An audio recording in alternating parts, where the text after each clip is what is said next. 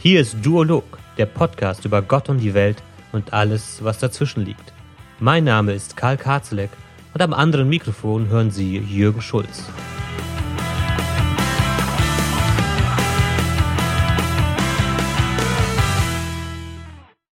Hey Jürgen Schulz, es ist schon eine halbe Ewigkeit her, seitdem wir uns das letzte Mal bei Duolog getroffen haben. Ich weiß schon gar nicht mehr, wie du klingst. Von daher äh, sage ich einfach mal ein Hallo und möchte mal was von dir hören.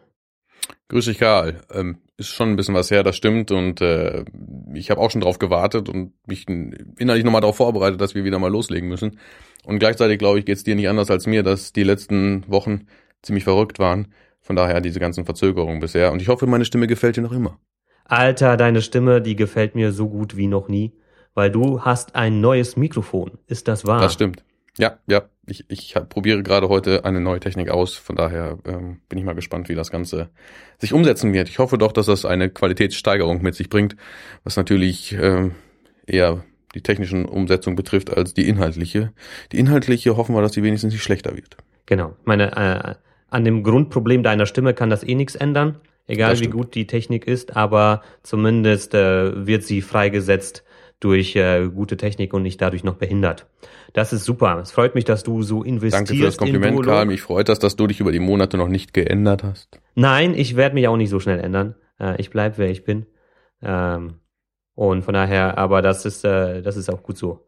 Und äh, ja, ich freue mich, dass du dich so investierst in Duolog. Das bedeutet, wir bleiben weiter dran, Leute, auch wenn es sich manchmal ein bisschen verzögert. Das ist hier unser äh, Experiment-Podcast. Von daher, äh, mal dauert's länger, mal ist es schneller fertig. Aber da kommen so Sachen dazwischen, die nennt man das Leben. Daran können wir nicht viel ändern. Und von daher, unsere Terminkalender sind beide so äh, vollgepackt, dass äh, es schwer ist, da überhaupt Termine zu finden. Von daher sind wir froh, dass es mal wieder geklappt hat. Und deshalb, deshalb äh, wir haben heute wieder, äh, also wir sind ja in einer Themenreihe. Äh, wir haben das letzte Mal über äh, Christen und das Thema Flucht gesprochen und auch äh, positives Feedback bekommen. Vielen Dank für alle, die sich gemeldet haben die auch da ein äh, positives Feedback gegeben haben. Und wenn euch der Podcast gefällt, möchte ich euch einfach auch dazu ermutigen, bei iTunes vorbeizuschauen, uns eine gute Bewertung zu hinterlassen, auch dort zu abonnieren. Das hilft uns einfach auch, dass uns noch mehr Leute kennenlernen können. Ähm, wir waren beim Thema Christ und Flucht und wir wollen so eine Themenreihe Christ und Welt dieses Jahr durchziehen. Heute werden wir das weitermachen mit dem Thema Christ und Politik. Da haben wir ein mhm. paar Oberthemen formuliert über die wir ein bisschen reden wollen. Wir wollen gucken, dass es nicht ausufert. Das sind Themen, äh, da kann man über jedes einzelne Thema einen eigenen Podcast machen. Aber bevor wir das tun, wollen wir wie immer ein bisschen umgucken, schauen, was haben wir so, so gefunden in den letzten Wochen bei, im Internet, irgendwas, was uns aufgefallen ist. Und dann wollen wir uns auch ein bisschen der Literatur zuwenden. Ich weiß nicht, Jürgen, hast du irgendwas, was du gerne im, zum Thema Umschau weitergeben möchtest? Also ich habe heute Morgen drüber nachgedacht, was ich heute vorstellen kann. Das Einzige, was mich zurzeit länger oder intensiver beschäftigt, ist die, ähm, was intensiver, vor jedem Schlafen gehen habe ich mal eine kleine Lektüre angefangen. Bonhoeffers Biografie, ähm, verfasst von Metaxas. Ähm, ja, finde ich sehr lesenswert, interessant. Ähm, wer mal in das Leben von Bonhoeffer hineinschauen möchte, nach 40 Jahren ist das die äh, neueste Biografie quasi, äh, die jetzt weiß ja gar nicht, wie viele Jahre die jetzt alt ist, wahrscheinlich so vier, fünf Jahre, dass sie auf dem Markt ist. Äh, Gibt es auch mittlerweile auf Deutsch, ich lese sie auf Englisch. Ähm, in den Bewertungen kommt sie unterschiedlich weg, in den, in den, äh, in den Rezensionen. Manch einer gibt ihm zu sehr einen, einen evangelikalen Beigeschmack, dass man Bonhoeffer zu evangelikal darstellt. Ich kann es beim Lesen hier und da nachvollziehen. Bonhoeffer war nicht äh, evangelikal geprägt, wie es heute unter dem Begriff evangelikal verstanden wird. Und von daher ist das eine Kritik, die ich äh, stehen lassen kann, weil es mir hier und da auch auffällt, wo ich denke, naja, ist dann doch ein bisschen färbend geschrieben. Aber ich glaube, es bleibt bei einer Biografie gar nicht aus. Alles in allem eine sehr herausfordernde Lektüre, wenn man darüber nachdenkt, wie dieser Kirchenmann Bonhoeffer äh, sowohl die wissenschaftliche Seite in seinem Leben als auch die pastoral-praktische Seite in seinem Leben immer ausgelebt hat. Und der sich auch nicht davor, gerade bei dem Thema äh, Christ und Politik, ist Bonhoeffer natürlich eine absolute ähm, ein, ein Beispiel, ähm, an dem man nicht vorbeikommt, wenn man sich mit der deutschen Geschichte auch auseinandersetzen möchte. Von daher kann ich die Biografie sehr empfehlen. Nachdenken, äh, lädt zum Nachdenken ein über das eigene Engagement, wenn man im kirchlichen, im gemeindlichen Dienst steht, so wie du und ich. Wie engagiert man sich selber auch ähm, mit einer gesellschaftlichen, gesellschaftlichen Dimension? Also das Buch könnte ich empfehlen. Das ist das. Das andere, was mich sonst zurzeit beschäftigt, wo ich ein bisschen Geld ausgegeben habe, ist halt Akkadisch. Im Rahmen meines Doktorstudiums muss ich ja Akkadisch noch ähm, als Sprache mit hinzulernen und äh, diese tollen Keilschriftzeichen und so weiter. Da, wenn man da die Fachliteratur ein bisschen kaufen muss, so ein paar äh, äh ein bisschen investieren muss, dann ähm, geht schnell Geld weg. Von daher habe ich kein Geld für andere Projekte gehabt. Äh, deswegen ist das zumindest, was Literatur betrifft, ähm, jetzt äh, das eine Buch, was ich vorstellen möchte. Aber bei der Umschau allgemein möchte ich auf äh, The Bible Project hinweisen. Ähm, Simon Rühl kennst du noch, Karl, stimmt's? Mhm, genau. Der ist, äh, sagt dir Bible Project was? Ja, ich, ich kenne das. Ich habe es auf meinem Blog auch mal vorgestellt. Ah, stimmt, okay. Ähm, ja, zumindest, ähm, die haben jetzt gestern oder vorgestern irgendwie die Tage mal ein neues Video rausgebracht und sind dabei, gerade 20.000 Euro an Spenden zu sammeln, um dieses Projekt auch vernünftig auf Deutsch äh, realisieren zu können. Ähm, Finde ich eine sehr spannende Geschichte. Verlinken wir noch einmal mehr, aber auch über Duolog jetzt über unsere Umschauseite das Video, dass man, ähm, dass der ein oder andere, der sich das noch nicht kennt, der das The Bible Project noch nicht vor Augen hat, kann sich das ja mal gerne anschauen. Ich finde es eine spannende Geschichte, ähm, die es auf jeden Fall lohnt, die, die man gerne auch unterstützen kann. Von daher, ähm, wenn wir damit einfach beitragen, dass äh, die, die, diese Nachricht sich verbreitet, dass dort ein super Projekt auf dem Weg ist, dann ähm, würde mich das freuen oder dann bin ich froh, genau, also Beitrag zu leisten konnten. Beim Bible Project geht es darum, dass man biblische Themen und auch biblische Bücher durch handgemalte Illustrationen auch äh, grafisch äh, gut übersichtlich darstellt. Also sehr interessant. Und das Neue jetzt ist halt eben, dass äh, ein Team sich das äh, zu Herzen genommen hat, diese Videos auf Deutsch auch zu übersetzen. Und äh, das genau. finde ich auch sehr gut. Also ich finde äh, ich finde das immer schade. Es gibt so viele gute amerikanische und englische Ressourcen, äh, gerade auch grafische Sachen, die halt aber eben dann in der Gemeinde häufig nicht benutzt werden können, weil sie eben auf Englisch sind. Und es ist nicht einfach, dann sowas irgendwie auch auf Deutsch dann anzubieten. Und deshalb finde ich es gut, wenn es Leute gibt, die sich das vornehmen, auch da zumindest diese Brücke ein bisschen zu schlagen und diese Ressourcen für Deutschland auch verfügbar zu machen.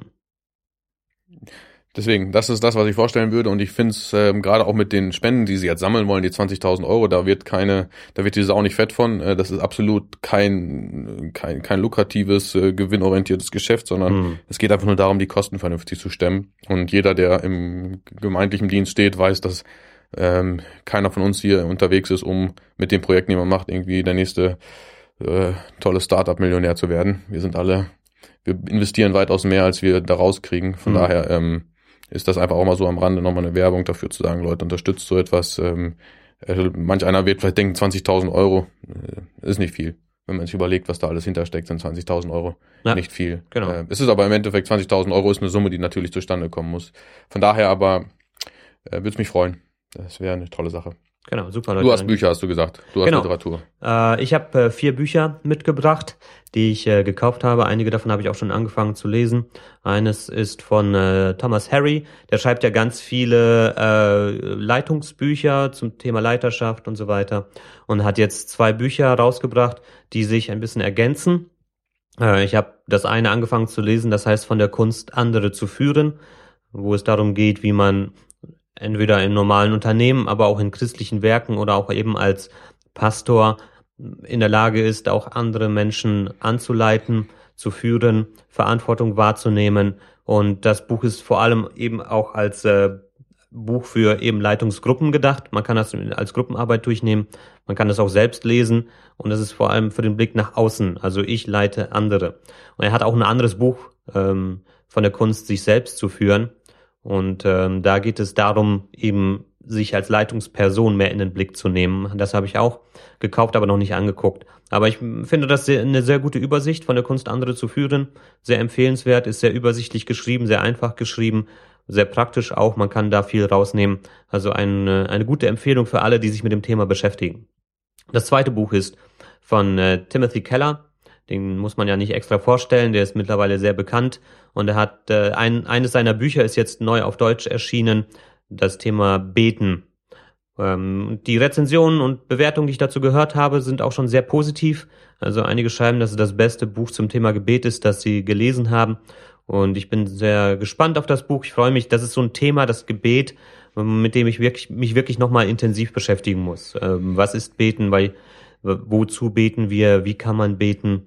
Ich habe da letztens auch ein Gespräch gehabt mit Leuten, die das, diese Fragen gestellt haben zum Thema Gebet und wo man merkt, da gibt's auch noch viel auch in Gemeinden viel Unwissenheit drüber oder hm, ja, verschiedene Ansichten und ich wollte mich einfach mal intensiver damit beschäftigen. Und dann habe ich noch zwei andere kleine Bücher, die erstmal nur bei mir auf dem Schreibtisch liegen. Äh, Oliver Lutz, Keine Angst vor kritischen Fragen, eine praktische äh, Apologetik. Da bin ich mal gespannt, habe auch sehr gute Bewertungen dazu gehört, dass äh, das sehr hilfreich ist, einfach im ganz normalen Gemeindealltag. Das ist jetzt nicht wohl hochphilosophisch, sondern sehr aufs, äh, auf das normale, einfache Leben ausgerichtet. Und äh, da bin ich einfach mal gespannt auf neue Impulse zum Thema Apologetik, Verteidigung des Glaubens. Und das letzte Buch ist von Hartmut Bob Zien, Der Koran. Das ist einfach eine kurze Übersicht aus der CH Beck-Reihe Wissen, eine Einführung in den Koran. Gerade jetzt durch die Flüchtlingskrise und ähm, durch die Herausforderungen, die damit verbunden sind, ist es gut, wenn man nicht nur über zum Beispiel den Islam redet, sondern auch weiß, wovon man da redet. Das ist ja meine Grundeinstellung, dass man entweder weiß, wovon man spricht oder dass man gar nichts sagt. Und bevor ich irgendwas Falsches weitergebe, möchte ich mich doch auch intensiver auch mit diesem Thema beschäftigen und zu verstehen, was ist der Koran überhaupt und was wissen wir darüber, was steht da wirklich drinne sich einfach damit auseinanderzusetzen, damit man auch da nicht in irgendwelche Fettnäpfchen trifft, tritt. Klingt spannend. Also ich glaube auch, dass das irgendwie so dich äh, widerspiegelt. Du liest ziemlich breit gefächert. Ähm, du setzt dich, du holst all das auf, was du im Studium äh, einfach links liegen gelassen hast, an Leiterschaft und Seelsorge und so weiter. Das ist äh, spannend zu sehen, wie das Leben dich da auch neu formt. Ja, danke. Das bleibt äh, nicht aus. Also wenn man sich nicht entwickelt, dann ist man tot. Das ist halt ähm, so. Zum Thema Gebet. Ähm, ja. Tim Kellers Buch reizt mich die ganze Zeit, kam ich noch nicht zu, zu kaufen. Sag mal, das sind aber alles E-Books, die du gekauft hast, oder? Nein, das sind jetzt alles tatsächlich äh, tote Bäume, die ich gekauft habe. Ich habe auch einiges, also das von der Kunst, sich selbst zu führen, das war jetzt ein E-Book. Aber das hier waren jetzt Bücher, die ich auch wirklich auf äh, Papier gekauft habe. Mich hat das einfach nur noch mal interessiert, weil äh, vielleicht interessiert das ja auch den einen oder anderen Hörer. Inwiefern geht man digital oder inwiefern bleibt man da so, so dass man etwas haptisch in den Fingern führen äh, hat und was fühlen kann und so weiter. Ja, äh, zumindest ähm, dieses Thema Gebet, was mich mal interessieren würde, hast du irgendetwas recht praktikables, ähnliches und ähnlich jetzt im weitesten Sinne gefunden, was aus deutscher Feder stammt? Äh, also ein ähnliches Buch wie Tim Kellers Beten? Nee, aber ich habe auch nicht danach gesucht, ganz ehrlich. Das, ich bin jetzt hier, ich hatte einen Gutschein bekommen für einen Buchladen hier vor Ort und dann bin ich da durchgeschlendert und habe das Buch gesehen und dachte, okay, jetzt greife ich da einfach mal zu. Ähm, und hab mich, hab, war gar nicht speziell auf der Suche nach so einem Buch, aber als ich es gesehen habe, dachte ich, das passt einfach und habe deshalb aber auch sonst gar nicht groß drum herum geguckt, was es jetzt zum Beispiel im deutschen Bereich noch dazu gibt. Mich würde das nur mal interessieren. Also mhm. auch falls da einer unserer Zuhörer oder so ähm, ein, ein äh, Literatur kennt, die tatsächlich ähm, aus deutscher Feder sind und auch am besten mit einer evangelischen Prägung, denn das gibt doch nochmal Unterschiede, wie auch äh, katholisch geprägte Menschen beten, auch dann mit der Marienverehrung und Heiligenverehrung. Mich würde das trotzdem mal einfach interessieren, denn vieles, Tim Keller fängt ja auch an, ich habe nur den die online die äh, ersten paar Seiten von ihm so gelesen, die Leseprobe, das halt ja darauf hinweist, dass ähm, vieles von über das Thema Gebet sehr altertümlich schon geworden ist, archaisch zum Teil auch von der Wortwahl und so weiter. Und er so ein modernes, zugängliches, äh, mit, mit moderner Sprache, zugänglicher Sprache, er wollte gerne ein, ein, Buch in dieser Form auf den Markt bringen. Das ist so einer der Beweggründe. Und dem kann ich zustimmen. Nur ich frage mich immer wieder, was haben wir denn in Deutschland überhaupt in, in Deutsch an Ressourcen zu, zur Hand, was ich Leuten mitgeben könnte? Mir hat mal jemand ein Buch von Ole Hallesby in der Hand gedrückt. Ich glaube, ich weiß nicht, ob das äh, richtig, äh, ob ich das richtig ausspreche er ist ein dänischer Theologe, äh, mittlerweile wohl auch schon verstorben, ein älteres Büchlein, was mal bei Brockhaus, meine ich, rausgebracht worden ist. Hat mich jetzt nicht so überzeugt als, äh, als Buch, nur ich suche, mich würde das mal einfach interessieren, was gibt es dazu etwas? Eigentlich müsste es was vernünftig, Vernünftiges dazu geben, oder ist das schon gar nicht mehr so aktuell, dass wir uns tatsächlich über das Gebet so viele Gedanken machen? Im angelsächsischen und englischsprachigen habe ich den Eindruck, wird da viel mehr rausgehauen. Natürlich, gut, der Markt ist größer, aber das Thema scheint auch dort irgendwie relevanter zu sein für die mhm. Leute. Ähm, deswegen würde mich das einfach interessieren. Also falls wir über das eine oder andere Buch mal stolpern, wo es ums Gebet geht, auch mit aus einer pastoralen Feder, ähm, das wäre toll.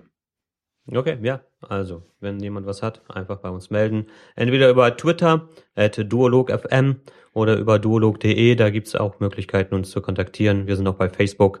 Da könnt ihr einfach eure Rückmeldungen dazu geben. Wenn ihr irgendwas habt, um Jürgen weiterzuhelfen, dann äh, meldet euch. Gut, das war's zum Thema Bücher. Lass uns mal ein bisschen weitergehen. Also bevor wir das Thema Christ und Politik anpacken, habe ich noch zwei andere Themen, die ich gerne einfach ganz kurz ansprechen wollte. Das eine ist, bei mir steht ein Wechsel an. Jürgen, äh, das hast du ja schon mitbekommen, denke ich. Mein äh, Job hier in der Gemeinde, in der ich bisher war, geht zu Ende. Die ab Zeit wann denn? Ab, ab, ab Juni, Juli, wie war das? August? Genau, also ich habe ab Mitte Juni nochmal Elternzeit und dann ähm, habe ich einen Monat, wo ich zu Hause sein werde und dann wird äh, Resturlaub und Ende Juli ist dann mein, äh, meine Zeit hier zu, zu Ende, mein Vertrag zu Ende und äh, so bin ich auf der Suche nach etwas Neuem. Ich habe da jetzt gar nicht groß auch drüber vorher gesprochen, weil ich sowas gar nicht an die große Glocke hängen will, aber bei mir geht jetzt so die in die letzte Phase. Ich habe zwei offene Stellen, die ähm, ja auch da positive Signale gesendet haben, worüber ich mich sehr freue. Und jetzt stehe ich so vor der Herausforderung, auch eine Entscheidung zu treffen, wo es für uns weitergeht. Und das wird sehr spannend. Also es sind äh, sehr interessante Stellen, auf die ich mich beide auch freuen würde. Aber ich muss, ich kann nicht beide gleichzeitig. Und deshalb kann nur mit, mit, mit, einem Arsch nicht auf zwei Hochzeiten tanzen, sagt nee, man das man immer, ne? Das passt genau. schon. Ähm, ich, wir haben ja schon mal hier und da drüber gesprochen, dass dieser Wechsel bei dir ansteht. Ähm, das waren ja irgendwann mal fünf, jetzt sind wir runter bei zwei Stationen. Genau. Ähm, ich verstehe auch, dass man noch nicht mit allem öffentlich gehen will, aber äh, machen wir es mal so. Geht's Richtung Norden von Wolfsburg aus oder geht es Richtung Westen von Wolfsburg aus? Okay. Was ist die Tendenz? Oder sind noch beide Optionen Richtung Nord und West im Rennen? Also ich habe äh, eine Option, die ist eher an der Nordsee.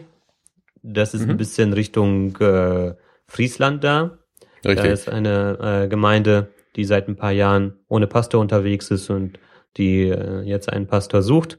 Und äh, das ist, wird sehr herausfordernd, sehr spannend sein, weil die Gemeinde schon seit über 100 Jahren besteht. Also da mhm. ist eine ganz andere Tradition dahinter als mhm. äh, das, was ich bisher jetzt auch gekannt habe hier. Und die andere Gemeinde wäre hier direkt in der Region. Und das wäre gar nicht so weit weg. Und mhm. das ist ein Vorteil, kann aber auch eben ein Nachteil sein. Mhm. Ähm, manchmal ist es gut, wenn man auch da eine, einen klaren Schnitt auch hat. Und von daher, das sind so einige Herausforderungen, eben auch in der Entscheidungsfindung, vor der wir stehen. Wie mhm. gehen wir um? Auch die Größe ist unterschiedlich. Die Gemeinde in Friesland sind über 100 Mitglieder, ähm, über 150 sogar. Und die andere Gemeinde wären so 30, 40 Mitglieder.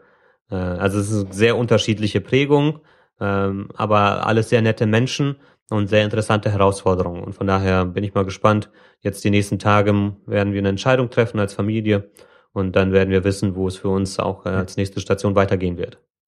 Schön, freut mich zu hören. Lass uns am Gespräch bleiben, ist klar. Also bei dir stehen Veränderungen an. Mal schauen, wie sich das auf den nächsten, äh, auf unseren weiteren Duolog auswirkt. Vielleicht kriegen wir ja noch eine weitere Aufnahme vor dem Wechsel hin. Das wäre natürlich auch wünschenswert. Das wäre, das wäre super, genau. Vielleicht, wenn ich sogar ein bisschen Zeit in der Elternzeit habe, schaffen wir es sogar, unser Ziel durchzuziehen, einfach mal ein paar Aufnahmen zu machen, äh, direkt hintereinander, so dass äh, wir auch da nicht wieder in immer solche Zugzwänge kommen, was die Termine angeht. Hm, schauen wir mal. Das bedeutet ja, nur weil du einen Wechsel hast, heißt es ja nicht, dass bei mir der Wechsel auch zu einer Elternzeitsauszeit führen würde. das ist richtig, das stimmt. Aber Alles du hast klar. ja eh nichts zu tun, du bist Gemeindegründer, ich, das heißt. Genau, ich habe nichts zu tun. Ich bin Gemeindegründer und Dozent am Theologischen Seminar Rheinland oh. und nebenher an meinem Doktor arbeite ich auch noch und fahre jetzt jeden Dienstag nach Münster, um Akkadisch zu lernen und so. Also genau. ich habe Langeweile und vier Kinder, von denen, ja, passt schon. Äh, es ja. ist toll, das Leben. Super, ja. Ereignisreich, es ist, ähm, ähm, es fordert uns heraus und manches Mal mehr als uns lieb ist. Also das definitiv. So, jetzt äh, weiter. Du hast, äh, gut, über den Wechsel haben wir jetzt gesprochen. Was steht noch an? Genau, ich habe ein äh, Projekt. Äh, ich gehe sonst mit meinem Projekt nicht, also ich habe gelernt, nicht so äh, an, an die große Glocke auch damit zu gehen, weil nicht alles davon klappt, was ich mir vornehme. Ich habe mehr Ideen als Zeit. Aber ich habe letztens ja schon mal äh, vorgestellt gehabt, ich glaube sogar beim letzten Duolog, äh, die, diese Seite Daily Dose of Greek mhm. und Daily Dose of Hebrew, wo jeden Tag wo in zwei Minuten ein Vers durchgegangen wird aus der Bibel, erklärt wird, äh, das Griechische übersetzt wird, ein paar Anmerkungen dazu gemacht werden. Das soll Leuten helfen, die entweder Griechisch schon gelernt haben und das auffrischen wollen oder beibehalten wollen oder vielleicht auch Leuten, die äh, damit anfangen und auch da eine Hilfe haben möchten. Und ich fand das äh, sehr interessant, aber auch da wieder alles auf Englisch. Und äh, das ist nicht für jeden hilfreich. Und so war schon länger meine Idee, ähm, da auch was in diese Richtung auf Deutsch äh, zu machen. Und ich habe rumexperimentiert. Die Seite Daily Dose of Greek arbeitet mit einem Wacom-Tablet, äh, was teuer ist. Und ich wollte mir jetzt nicht extra ein Tablet nur für sowas, also so ein Grafiktablet anschaffen. Von daher äh, habe ich mit meinem iPad rumexperimentiert, aber ich hatte so ein altes iPad 3 und mit äh, diesen Stiften, die es auf dem Markt gibt, dafür hat das einfach nicht gut funktioniert und ich konnte das nicht gut aufnehmen. Das war hat alles nicht so funktioniert. Und dann habe ich letztens äh, mir ein neues iPad geholt, das neue iPad Pro und auch den Stift für äh, den Apple Pencil und äh, damit funktioniert's. Und ich, äh, ich kann damit wirklich auch sowas ähnliches auf Deutsch umsetzen. Aber jetzt sag mal, Karl, jetzt, jetzt muss ich ein, kurz einhaken. Aber du sprichst jetzt über ähm, quasi Daily Dose of Greek in Deutsch. Oder genau. hast du tatsächlich vor, wieder deine Hebräischkenntnisse herauszukramen? Nein, nein, nein, nein. Also das Daily Dose of Hebrew auf Deutsch überlasse ich dir, Jürgen. Wenn okay, du mit Akkadisch fertig bist und äh, noch mehr Langeweile hast als jetzt, dann darfst du das gerne anpacken. Ich kann dir Tipps geben, wie man das macht. Ich habe äh, jetzt soweit technisch alles beisammen. Ich muss nur die Zeit finden. Also das Interessante ist, das Herausforderndste ist tatsächlich die Vorbereitung selbst, dass man keine Fehler macht, weil das ist peinlich, wenn man dann irgendwas auf Video aufnimmt und ins Internet stellt und es ist, stellt sich als total falsch heraus. Und ich bin jetzt kein so ein Riesengriechisch-Experte wie jetzt die Leute von Daily Dose of, Dose of Greek. Von daher muss ich da auch ein bisschen gucken, dass ich mich da absichere. Hab dafür auch bei Accordance das äh, Grammar Syntax Paket geholt, was mir hilft, einfach den Überblick zu behalten. Und äh, ich nutze auch die Interlinear-Funktion äh, bei Accordance. Das hilft mir einfach, äh, alles richtig auch aufzuschreiben, runterzubrechen, dass das alles passt. Und ähm, eben mit dem iPad Pro und dem Pencil kann ich das gut aufnehmen. Und ich habe lange Zeit auch nach einem Namen gesucht. Wie könnte ich das Ding nennen? Und äh, es gab einfach auf Deutsch passte das nicht. Also das ist ja, das klingt so cool auf, auf Englisch, Daily Dose of Greek. Und dann habe ich überlegt, wie kann man das auf Deutsch, tägliche Dosis von Griechisch oder so, das passt alles nicht. Tägliches Koine passt alles nicht. Und dann habe ich überlegt, ach, ich nenne das einfach Koine Lust auf Griechisch. Und dachte, das äh, klingt lustig. Ich weiß nicht, ob du den Witz dahinter verstehst, Jürgen. Ich verstehe den Witz und wenn man ein Video hätte, wenn wir das Ganze nicht als Podcast, sondern als Videocast machen würden, dann würde man auch mein Grinsen sehen. Von daher, ich bin gerade noch selber einfach nur am Nachdenken. Koine Lust auf Griechisch. Genau. Ja, das klingt so nach Thomas Müller, ne? Das ist so. So ein bisschen, genau. genau. Als, ich, als ich das so ein bisschen runtergesprochen habe, dachte ich, das passt. Äh, das ist so ein bisschen diese Zwiespaltigkeit, die man auch hat. Einerseits hat man Lust drauf, andererseits hat man eben keine Lust auf Griechisch. Und deshalb äh, habe ich das überlegt, ich nenne das mal so. Ich habe auch schon ein erstes Video fertig, sogar eigentlich drei Videos schon aufgenommen und will sie jetzt Stück für Stück dann äh, hochladen. Ich Schick mir mal einen Link zu, wo ich mir das mal anschauen kann, bevor es Kann ich dir machen. Ich habe schon eins äh, bei äh, OneDrive hochgeladen von, und Schön. kann dir das gerne auch weiterstellen, weiterleiten, so dass du dir das mal angucken kannst. Und ich werde auch eine Sneak Peek quasi auf meinen Blog stellen, so dass man sich das mal angucken kann und bin auch auf die Reaktion gespannt. Und äh, wenn, wenn das funktioniert und wenn ich da auch einen Kniff raus habe, wie ich das wirklich, äh, die Routine auch habe, das hinzubekommen, habe ich auch noch ein paar andere Ideen. Wenn man einmal in diese Richtung geht und die Kniffe raus hat, dann kann man noch andere Sachen machen. Äh, und äh, da bin ich mal gespannt, was da noch für Ideen bei rumkommen. Klingt spannend. Also ich finde das toll. Freut mich, dass du auch da diesen Initiative jetzt, also auch, auch diesen Schritt gehen konntest. Ähm, also da ist echt äh, Potenzial hinter. Ähm, klar, die Herausforderung bleibt einfach, ähm, ja, Geld machen wirst du damit nicht, ne? Aber, nee, Geld äh, machen werde ich nicht und ich werde auch wahrscheinlich nicht die Zeit haben. Deshalb ist es gut, dass es nicht täglich oder irgendwas heißt, also dass da kein Anspruch dahinter, dahinter ist, dass es wirklich jeden Tag erscheinen muss, weil das könnte ich nicht. Aber ich mhm. werde versuchen, einfach eine Reihe von Videos im Voraus aufzunehmen, immer so ein paar äh, auf einmal, das dann zusammenzuschneiden und äh, Stück für Stück dann zu veröffentlichen. Hey, klingt spannend. Also ähm, es macht keinen Sinn, das ganze Ding dann irgendwo mal Coine Lust auf Hebräisch zu nennen oder so, aber ähm, das ist eine andere Geschichte, eine andere Baustelle zu einer anderen Zeit. Nee, genau. bin ich echt mal gespannt, äh, bin mal, äh, wird lustig mal da reinzuschauen. Ähm, bin gespannt mal auf den Link, wenn du den mir, mir mal zuschickst. Ähm, Mach ich. Ja. Hast du noch ein anderes Projekt in der Pipeline oder so? Bist du uns gerade hier so am Überraschen und am Überfallen? Vielleicht hast du ja noch irgendwas, was du offenbaren musst. Ich habe ganz viele Projekte, aber ich habe äh, noch nichts äh, bekannt zu machen. Ich bin da ganz Gut. nach dem Apple-Prinzip, äh, wenn es fertig ist. Ey, heute Morgen steht eine Nachrichten in einem Konferenzraum im Headquarters von Apple ja. ist eine Leiche gefunden worden. Das ist heftig. Also Hast du Leichen ist, im Keller? Äh, nee, und ich finde das auch ziemlich heftig. Also mir tun die Leute auch leid, die dort arbeiten. Das muss ein ganz schöner Schock auch sein für die, dann plötzlich mit so einer Nachricht konfrontiert zu werden. Ich habe ich hab nur die Überschrift gelesen. Ich weiß gar nicht wer oder wie oder ja. was da gefunden wurde. Von daher. Ja. Genau. Ja gut, aber es ist ein anderes Thema. Ähm, genau. Sollen wir weitergehen? Ja, lass uns weitergehen, sonst werden wir wieder zu lang und wir wollen eigentlich versuchen, unsere Stunde einzuhalten, dass wir unsere und äh, die Leute, unsere, äh, die Nerven unserer Zuhörer nicht strapazieren. Ja, lass uns äh, einfach über das Thema Christ und Politik ein bisschen reden. Also mhm. wir müssen auch das jetzt wieder, wir, wir sind ja hier keine Abhandlung und auch nicht enzyklopädisch, das heißt äh, kein Anspruch auf Vollständigkeit, aber einfach so ein bisschen über, über dieses Themengebiet äh, ein bisschen einknüpfen und fragen. Also ich dachte, wir reden über ein paar Themen wie zum Beispiel, wie reden wir eigentlich als Christen über Politik? Ähm, da gibt's ja verschiedene Möglichkeiten. Das kann es einerseits im privaten Gespräch sein, das kann andererseits im Internet sein, heutzutage auch durch Blogs und Facebook und anderes, Twitter. Aber das kann eben auch ähm, in der Gemeinde, in Gemeindestunden in der kan von der Kanzel sein, predigen über Politik. Ähm, wie, wie reden wir über Politik? Was ist deine Erfahrung, Jürgen? Also meine letzte Erfahrung über Politik, das knüpfe ich mal an mit dem, oder ich, ich saß nicht direkt mit dabei, ähm, ich wurde nachher angesprochen, dass es so ein Treffen gab und das ging äh, und dort kam man im, im Privaten in einem Wohnzimmeratmosphäre kam kam da die Gruppe ins Gespräch über die aktuelle Flüchtlingssituation und das was im Endeffekt dann dort alles geäußert wurde, das hat äh, meinem Freund, der mir das erzählte, ziemlich äh, ziemlich schockiert.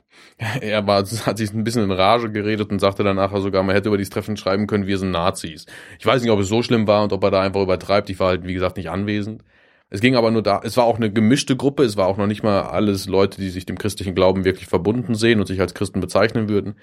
Es war aber trotzdem Thema, thematisch ähm, wurde diese ganze Spannung aufgegriffen, die wir alle irgendwie verspüren, dass äh, auch die Flüchtlingskrise uns eine besondere politische Herausforderung und auch gesellschaftliche Herausforderung mit sich bringt. Und plötzlich sind wir beim Thema Politik das können wir gar nicht anders. Äh, also in dem Moment, wo ich mich darüber äußere, auch über wie mit äh, wie halt auch mit der ganzen Flüchtlingsfrage umgegangen wird, bin ich mittendrin beim Thema Politik. Und ich denke, das muss uns ein Stück weit bewusst sein, dass in dem Moment, wo wir auch über gesellschaftspolitische, äh, gesellschaftliche Entwicklungen uns äußern, selbst wo wir über unsere eigenen Moralvorstellungen sprechen, die wir ähm, oder unsere eigenen Wertemaßstäbe, an denen wir uns orientieren als Menschen, sich zum Beispiel meine Frau und ich haben uns entschieden, dass, äh, dass wir auch, solange die Kinder auf jeden Fall klein sind, ähm, dass sie auf jeden, dass sie nicht berufstätig ist, sondern mehrheitlich dann auch, dass sie zu Hause ist und bei den Kindern ist. Es ist eine Wertevorstellung, die uns wichtig ist und in dem Moment, wo ich mit, mit, mit, mit, mit Mitmenschen darüber ins Gespräch komme, merke ich, dass das auch eine, ein politisches Statement ein Stück weit ist, denn die Politik entwickelt sich in eine andere Richtung und schon merkt man, dass die gesamte Werteüberzeugung und auch die politischen äh, Gedanken, die gehören zusammen. Ich kann nicht über das eine sprechen, ohne das andere zu berühren. Und das ist, äh, das, deswegen denke ich auch immer wieder, dass Gemeinde, Christsein, Politik, das sind automatische Berührungspunkte und Überschneidungsflächen. Und dessen muss ich mir schlicht bewusst sein. Ähm, wie genau man dann umgeht als Christ und Politik und so, das ist eine andere Frage dann nochmal. Da kommen wir dann gleich nochmal ein bisschen drauf. Mhm. Nur es, ich kann nicht, ich bin nicht unpolitisch. Ich kann nicht in der Form unpolitisch sein. Ich kann darauf achten, das ist mir wichtig, dass ich nicht parteipolitisch mich in erster Linie äußere, aber gleichzeitig äußere ich mich mit auch als Christ und auch als, als äh, in meiner pastoralen Funktion, die ich habe, äußere ich mich natürlich auch über gesellschaftliche Entwicklungen und hoffe auch, dass das bei dem einen oder anderen zu einem gesellschaftlichen Engagement und sei es auch in Form einer, eines politischen Engagements führt. Aber ähm, das ist die Folge von dem, was ganz natürlich da ist, nämlich dass meine Werte und meine, meine Orientierung und meine Ausrichtung auch praktisch ausgelebt werden möchte. Und um es jetzt mal ein bisschen auch ähm, ein bisschen, ja, vielleicht ein bisschen frömmer auszudrücken, ich denke halt auch, dass wir segnend für die Gesellschaft da sein sollen. Und das berührt auch, dass ich dann mit der Politik auf jeden Fall ähm, äh, auch mit den politischen Institutionen und, und Systemen auch arbeiten muss als Pastor vor Ort an einem Ort in der pastoralen Funktion, wenn andere Pastoren unterwegs sind äh, wir als Gemeindegründer, ich als Gemeindegründer. Ich muss da Verbindungen schaffen und aufbauen, damit ich überhaupt segnend für die Mitmenschen vernünftig da sein kann. Hm. Also ich sehe das auch, ähm, dieser Gedanke, dass man immer politisch ist, gerade in einer Demokratie, äh, kann es gar nicht sein, dass wir nicht irgendwo auch politisch tätig sind. Selbst durch nicht tätig sein sind wir tätig. Also dieser alte Grundsatz, wenn man nicht wählen geht, geht man auch wählen wenn es eine Diktatur ist, wo man die Politik nicht beeinflussen kann, wo man in dem Sinne äh, keine Wahl hat, keine Einflussmöglichkeiten hat.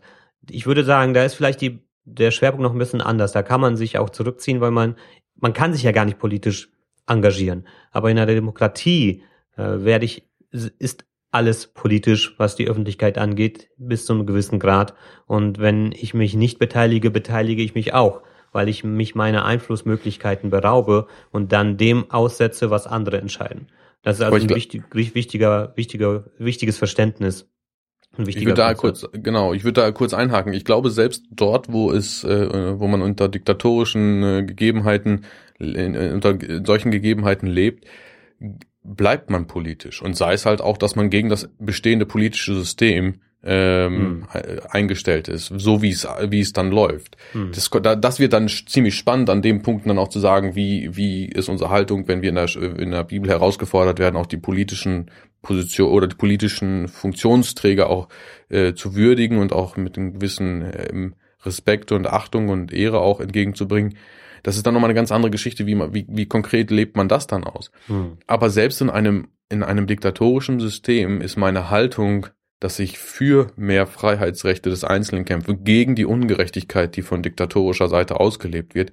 Das sind nicht nur, das ist ein, natürlich ein, ein, ein Menschenrechtskampf, der dann auch geführt wird, ein Freiheitskampf, der geführt wird, aber es ist eine absolut politisch motivierte äh, Vorgehensweise. Von daher würde ich, also ich sehe kaum die Möglichkeit, sich äh, unpolitisch zu sein. Hm. Wir sind schlicht politisch, denn wir sind Teil eines Systems. Politik ist ja nichts anderes als, äh, so, so nehme ich es wahr, ist ja nichts anderes als ein als eine ähm, als eine Gesellschafts äh, als eine gesellschaftliche Entwicklung, ähm, dass man äh, dass die Gesellschaft geprägt und gestaltet wird. Hm.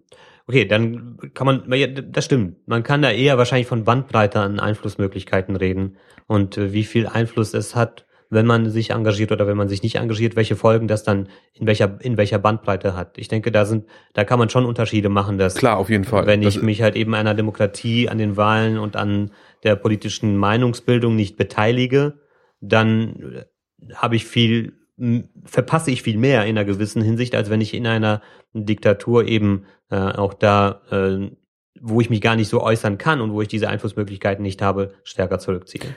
Und Aber ja, man kann nicht das ist vielleicht richtig. Man kann in keinem Umständen irgendwie komplett sich aus dem Politischen rausziehen und, ähm, und sagen, das hat alles nichts mit mir zu tun. Also diese Haltung kann man nicht haben, das ist richtig.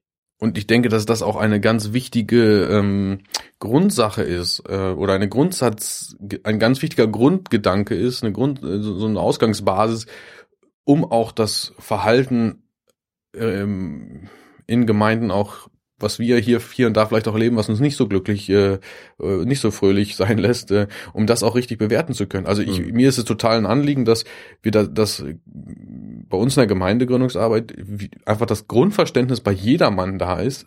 Ich habe eine Verantwortung und ich meine Stimme zählt. Ich spiele eine Rolle. Hm. Und in dem Moment, wenn ich mich hinsetze und tatsächlich auch, um bei dem Eingangsbeispiel zu bleiben, in so einer Wohnzimmeratmosphäre zusammensitze und Leute da anfangen, auch über die ganze Entwicklung mit den Flüchtlingen zu schimpfen und das dann auch in einer sehr radikalen Art und Weise zum Ausdruck gebracht wird, dann ist das nicht irgendwie einfach nur, ja, ich habe mal eben meine Meinung gesagt. Das ist, ich, das, das hat was mit Stimmungsmacher zu tun, das hat etwas auch mit einer politischen Assoziierung zu tun. Und die Frage, die man sich stellen muss, ist, macht das wirklich Sinn, was ich sage? Hat das eine so, solide Basis, was ich hier von mir gebe? Auch, auch äh, faktisch äh, ist das tatsächlich richtig? Oder ist, äh, stimme ich hier einfach nur eine Antipropaganda ein? Oder aber, und das andere Teil kann ja genauso sein, dass ich einfach so eine, so eine Schwärmerei, so eine Schönfärberei, dass man im Endeffekt auch von Realpolitik ziemlich weit entfernt ist. Das, mhm. was ich einfach nur sehe, ist die Herausforderung, ich kann nicht versuchen, die Schweiz zu bleiben und sagen, ich stehe da völlig neutral in dieser Geschichte und äh, gleichzeitig dann aber so, äh, bei dem Thema mitreden. Hm. Es funktioniert nicht. Ich hm. kann äh, in dem Moment, wo ich anfange, auch als Christ über die gesellschaftlichen Entwicklungen hier und da auch mein Bedauern zum Ausdruck zu bringen, dann ist die gleiche Frage, was tue ich im Umkehrschluss, dass ich, dass, dass diese Entwicklung nicht so läuft. Und da werden viele Leute sagen, ich kann sowieso nichts machen. Und da denke hm. ich mir, falsch. Hm, Ganz klar, jeder von uns kann was machen und selbst die kleine Stimme, äh, der stetige Tropfen hüllt den Stein. Na, es gefällt uns vielleicht nicht, wie lange es dauert und wie schwerwiegend das ist, aber ich kann mich nicht dahin zurückziehen und sagen, zumindest nicht bei uns in Deutschland, ich kann sowieso nichts verändern. da muss ich einfach sagen, da sind wir jeder gefordert mit seinem kleinen Beitrag, den jeder leisten kann. Der eine so, jeder so viel wie er kann, aber jeder ist gefordert gesellschaftlich. Hm. Predigst du über Politik? Oder wenn ja, wie predigst du über Politik? Also für mich gäbe es dieses, äh, für, ich habe mich mal mit der, ich setze mal anders an, ich habe mich mit der Frage mal auseinandergesetzt, möchte ich einer Partei beitreten? Mhm. Und ich habe für mich persönlich gesagt, andere äh, klären das oder regeln das anders. Ich kam da auch zufällig mal so ganz zwischen Tür und Angel mit unserem Bürgermeister in Paderborn ins Gespräch, mhm. der mich natürlich dann sofort für seine CDU hätte gewinnen wollen. ähm, und ich sagte dann aber auch zu ihm, ich bin in der Gemeindearbeit tätig und in der Gemeindearbeit ähm, bin ich für alle Menschen da, hm. egal welches politische Spektrum sie vertreten. Hm. Und wenn ich mich da parteipolitisch direkt positioniere, kann das meine pastorale Arbeit schädigen. Mhm. Kann. Muss nicht. Ähm, Gibt es mehr zuzusagen zu der Zugehörigkeit als, äh, als, in, als, als im kirchlichen Dienst und, und Politik. Das weiß ich auch, dass es da verschiedene Facetten noch gibt, über die man reden kann. Für mich war das aber erstmal als Ausgangsbasis eine ganz wichtige Grundsatzentscheidung, dass ich sage, ich bin nicht der, ich bin nicht die Stimme und der äh, einer Partei. Ich möchte nicht als solche auftreten. Und das heißt auch in der Form, um auf die Frage zurückzukommen, predige ich über Politik meine Predigten sind nicht unpolitisch, aber ich predige nicht über Politik. Hm. Ich greife keine direkten politischen Entscheidungen in der Form auf, äh, um auch über politische äh, Grundsätze in dieser Form zu predigen. Das ist mir einfach nicht, äh, das, das möchte ich nicht. Ich, hm. ich, äh, wir als Gemeinde äh, und äh, wir als Kirche ähm, allgemein, die weltweit, wir haben, wir haben auch eine herausfordernde und auch eine korrigierende äh, äh, und auch eine, eine, vielleicht auch manchmal eine ähm, reflektierende. eine reflektierende und initiierende mhm. Wirkung mhm. auch für Politik, dass mhm. wir auch die Finger auch manchmal in die Wunde legen müssen und auch äh, deutlich machen müssen, hier ist eine Entwicklung, die nicht gesund ist, die nicht gut ist, oder gleichzeitig auch darauf aufmerksam machen müssen, dass wir hier Initiativen zeigen müssen. Aber das hat mit Politik im Großen zu tun und auf gar keinen Fall was mit einer parteipolitischen grundsätzlichen mhm. Richtung. Mhm. Ähm, Deswegen ist das für mich schon so wichtig. Ich kann nicht unpolitisch bleiben, wenn ich in dem Moment, wo ich äh, die Bibeltexte auch anfange, in die Praxis zu übertragen, zu schauen, wie kann ich das heute im 21. Jahrhundert bei uns in einem, im katholisch geprägten Paderborn leben, ähm, dann äh, sind das, dann, dann, dann mache ich mir auch Gedanken über unsere Gesellschaft und damit berühre ich Politik. Aber ich mhm. möchte nicht ähm, alltägliches Politikgeschehen als solches auf die Kanzel holen. Wir verkündigen Gottes Wort und nicht äh, irgendwelche politischen Agenden. Mhm. Und das ist mir eine, das, das, das ist der entscheidende Part. Wenn wir das aus den Augen verlieren, und das denke ich, was ich vorhin sagte, auch, was ich von Bonhoeffer auch hier und da gesehen habe und gelernt habe, ist zu sagen, wir stehen für andere Werte ein, die weit tiefer gehen, als Politik es kann. Mhm. Ja, ich, äh, das finde ich gut. Ich mache das auch so ähnlich. Ich krieg immer wieder auch Anfragen, können wir nicht auch auf der in, im Gottesdienst, in den Predigten über aktuellere Zeitthemen auch reden, darüber predigen, was dazu hören. Und ich bin da ein bisschen auch zurückhaltend. Also ich versuche mich auch da irgendwie nicht darauf einzulassen, weil die Gefahr eben schnell ist, dass man sich ganz schnell in die Tagespolitik einmischt, dass man äh, kluge Ratschläge gibt, die morgen schon wieder überholt sind und äh, dass man da auch dann auch schnell auf die Nase fallen kann. Also wir predigen, wie du gesagt hast, das Evangelium, nicht die Tageszeitung.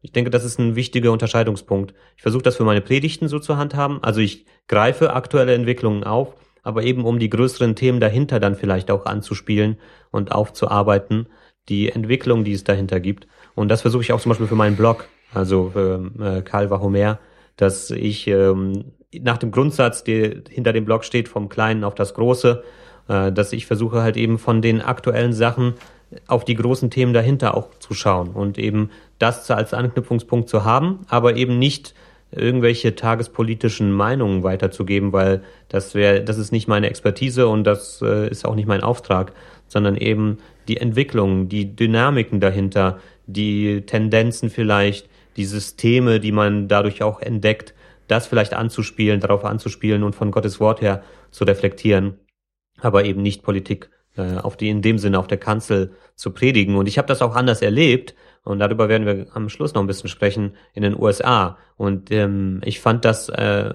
mich hat das ein bisschen abgestoßen, muss ich ehrlich sagen, und äh, auch dafür sensibilisiert, das eben anders handhaben zu wollen.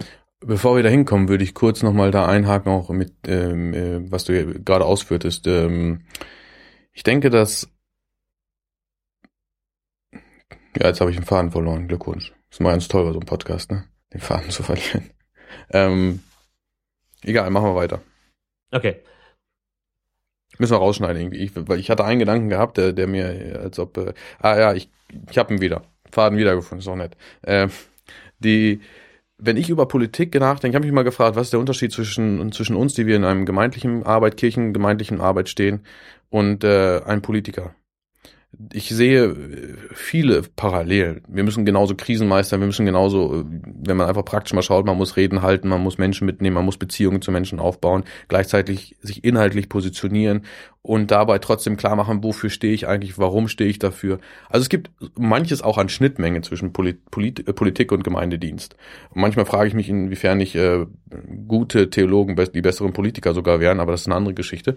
Ähm, was mich aber nämlich, äh, was mich äh, aber als oder was ich als einen ganz entscheidenden Unterschied wahrnehme ähm, und mir geholfen hat, auch Politik anders zu verstehen, ist, ähm, Politiker müssen mit dem Status quo arbeiten.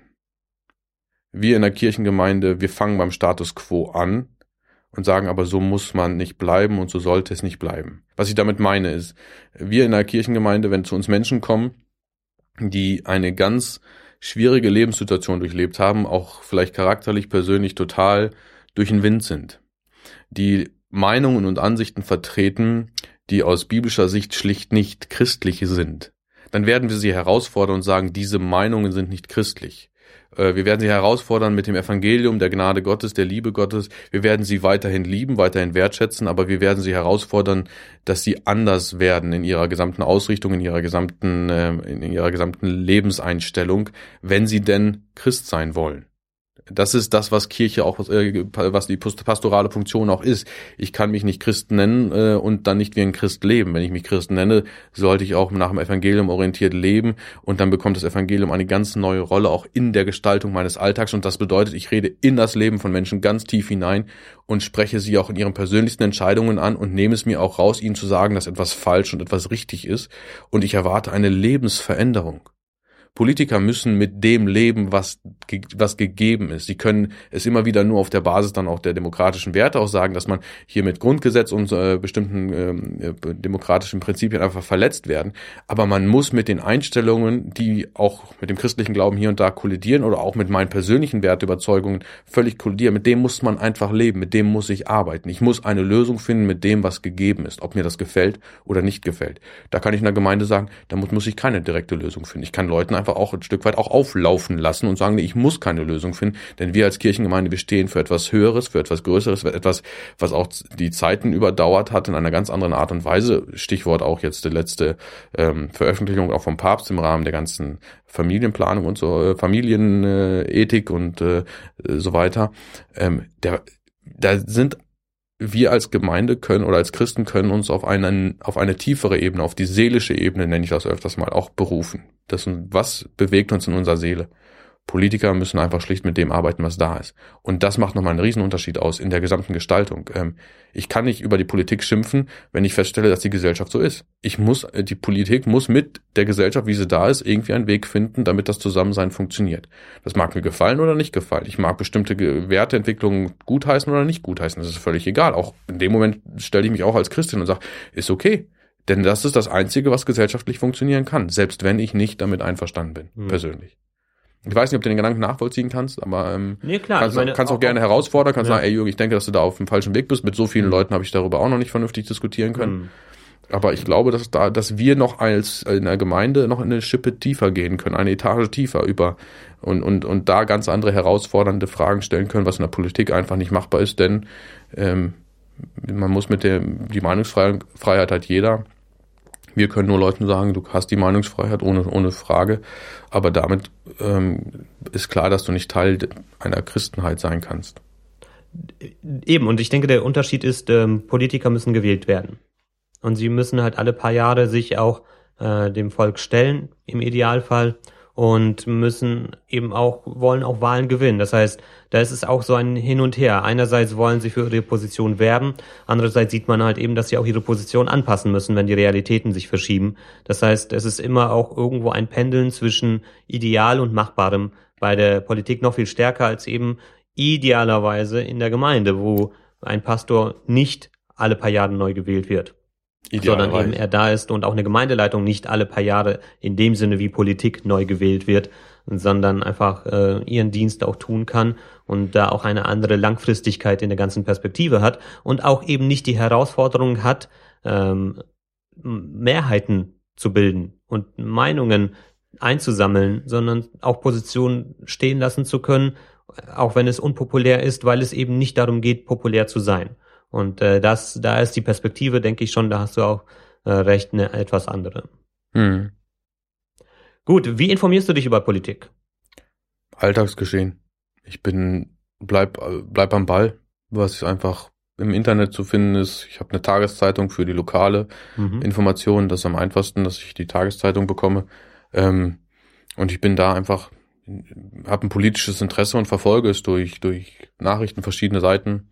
Ähm, verschiedene Nachrichten, äh, Nachrichtenseiten haben ja auch verschiedene auch, auch Färbungen. Ich meine, die, wenn man an Stern und Spiegel denkt, die dann doch eher ein bisschen linksorientierter äh, sind, äh, Fokus, äh, etwas mehr rechts, FAZ, äh, SZ, das sind so die, die Standardquellen, an die ich so mehr, mehr oder weniger täglich auch reinschaue, ähm, Tagesschau. Also durch diese, durch diese ähm, Seiten hauptsächlich. Dann mhm.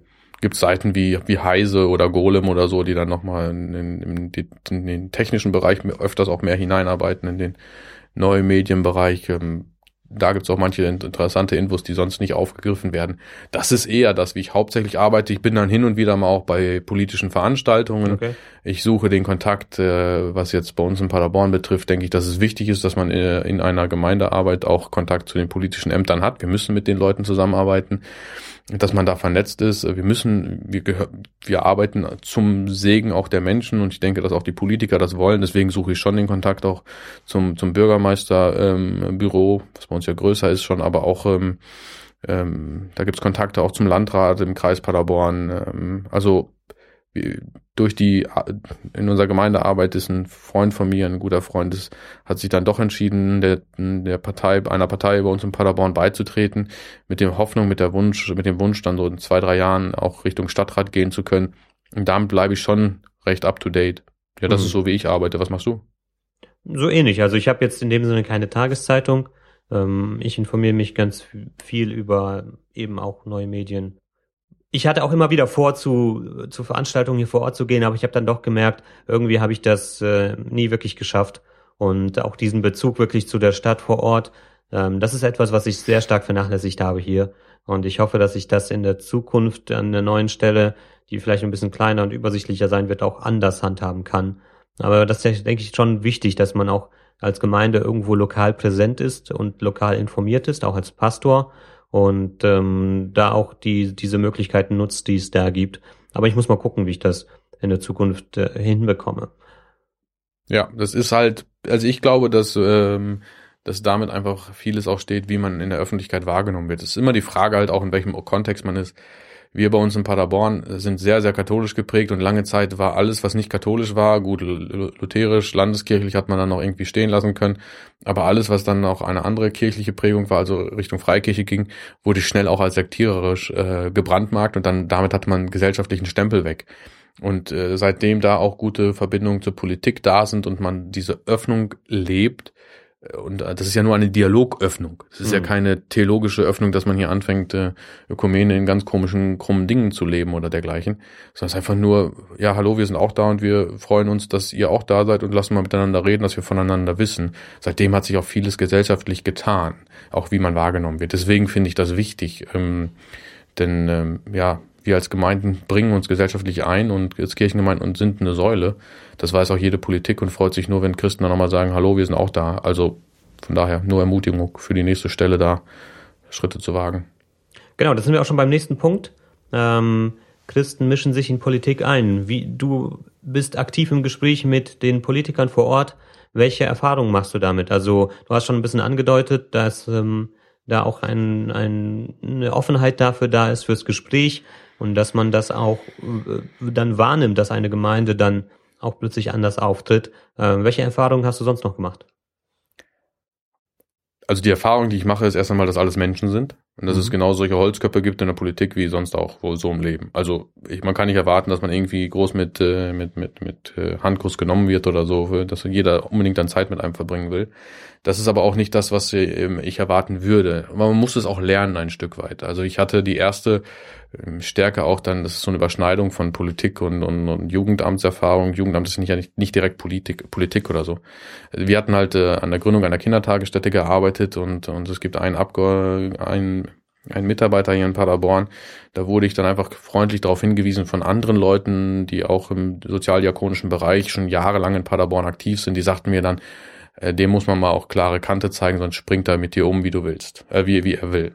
Und das ist dann schon, finde ich, manchmal schwierig, dass ich den Eindruck habe, ey Leute, wir setzen uns hier als Kirchengemeinden alle auch, äh, wir, wir setzen uns auch ein für das gesellschaftliche Wohl und, und, und sind mit aktiv.